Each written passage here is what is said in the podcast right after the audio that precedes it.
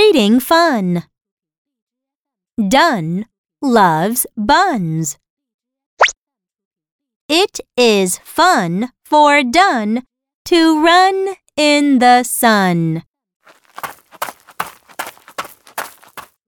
For the sun looks like a big bun.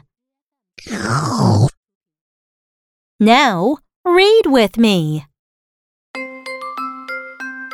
Dun loves buns. Dun loves buns. It is fun for Dun to run in the sun. It is fun for Dun to run in the sun. For the sun looks like a big bun. For the sun looks like a big bun.